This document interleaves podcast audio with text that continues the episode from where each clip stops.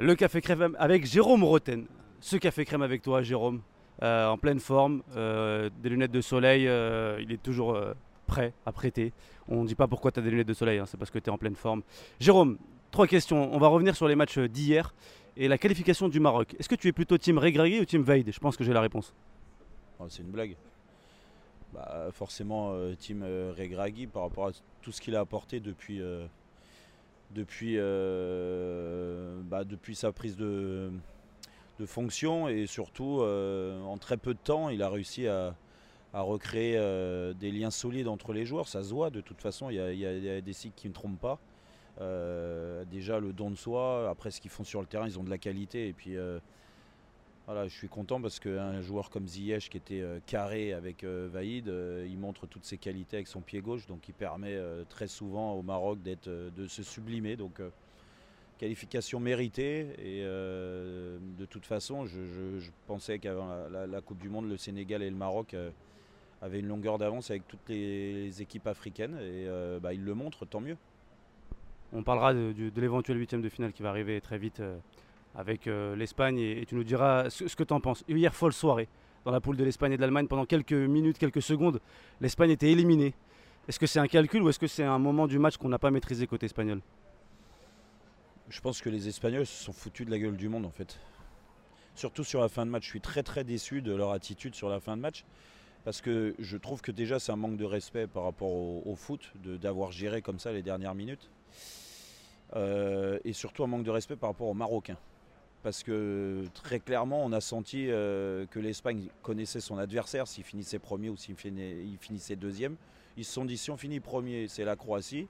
Vu que dans l'autre match de toute façon... euh, euh, ça se passe assez bien pour eux. L'Allemagne n'explose pas le Costa Rica. Il y a eu du calcul, mais ils vont me prendre dans les dents. Franchement, je pense que cette gestion, elle n'est pas correcte déjà. Et très honnêtement, si j'étais marocain aujourd'hui, je serais vraiment pas content de leur attitude. Donc euh, je pense qu'ils vont se faire manger les chevilles sur le, prochain match. Donc voilà. Après, l'Espagne qui a perdu. euh, Le Japon est surprenant aussi. hein. Le Japon, euh, il lâche rien. C'est une équipe qui est qui est comme c'est à peu près la même victoire qu'au premier match contre l'Allemagne. hein. Donc quand même le Japon a battu l'Allemagne et l'Espagne. Ils méritent leur place en huitième. Après il y a toujours ce débat sur la, la balle sortie, pas sortie. euh, voilà, c'est toujours pareil. Mais en tout cas euh, très très déçu de l'attitude des Espagnols. euh, je les voyais pas comme ça. Les Allemands qui sont sur un renouvellement de génération qui met du temps à se mettre en place. Est-ce que tu, tu- qu'est-ce que tu penses de tout ça? Est-ce qu'il va falloir reprendre des cadres? Est-ce que au contraire, il faut foncer à fond sur les jeunes?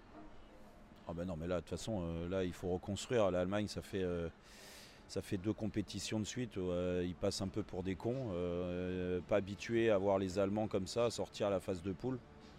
Euh, c'est une équipe qui doit se reconstruire dans tous les cas. euh, avec des jeunes, oui, parce qu'il y a des cadres vieillissants. Je pense que la- l'alchimie entre. C'est pas je pense, c'est comme ça. Et, je l'ai vécu pareil tout au long de ma carrière, mais surtout en fin de carrière. Il y a un décalage avec la nouvelle génération. Et on sent que ça prend pas.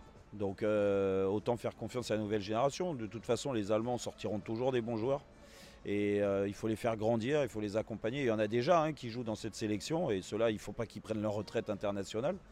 Mais euh, au fur et à mesure des sélections, tu prends de l'expérience, tu prends de la confiance. Et puis surtout, tu as un rôle. de cadre qui, pour certains, qui va, arriver. Alors que là, avec les anciens, peut-être le trop de respect, les anciens estiment que les, jeunes euh, euh, leur montent trop facilement sur la tête. Donc euh, ils n'y arrivent pas, ils n'y arrivent pas et c'est vraiment décevant parce qu'il y, y a quand même des sacrés joueurs dans cette équipe allemande. Et je pense qu'en plus de ça, ils ont un bon sélectionneur, mais il y a des générations comme ça, des, sais- des saisons, des années qui se passent pas bien. Là, c'est la deuxième de suite. Je, pense qu'en Allemagne, c'est pas je pense, ça, ça fait beaucoup de bruit déjà. Donc euh, il faut euh, tout reconstruire. Dernière question, la Suisse qui joue sa qualif ce soir face à la Serbie, ils ont le destin entre leurs mains, entre leurs pieds. Comment tu vois ce match-là? Est-ce que tu penses que la Serbie peut aller les déranger un peu? Un, c'est un match indécis. Après, j'aime bien les, euh, les Suisses parce que c'est euh, les valeurs du collectif. De toute façon, c'est une équipe qui est très chiante à jouer. On l'a vu sur les premiers matchs. Le Brésil a eu beaucoup de mal aussi euh, à, les, euh, à les- battre. Euh, je pense que la Serbie, euh, qui est une équipe joueuse, offensivement, ils ont vraiment du talent, mais la grosse défense, le gros collectif suisse va leur faire mal et je crois en Mbolo. Voilà, je l'ai croisé il n'y a pas longtemps, pour tout vous dire. Je le croise très souvent, même quasiment tous les jours. Donc il faut qu'il mette le football français tout là-haut. Donc, donc je pense qu'il va marquer et la Suisse va se qualifier. Merci Jérôme, c'est bon, tu peux enlever tes lunettes. À demain.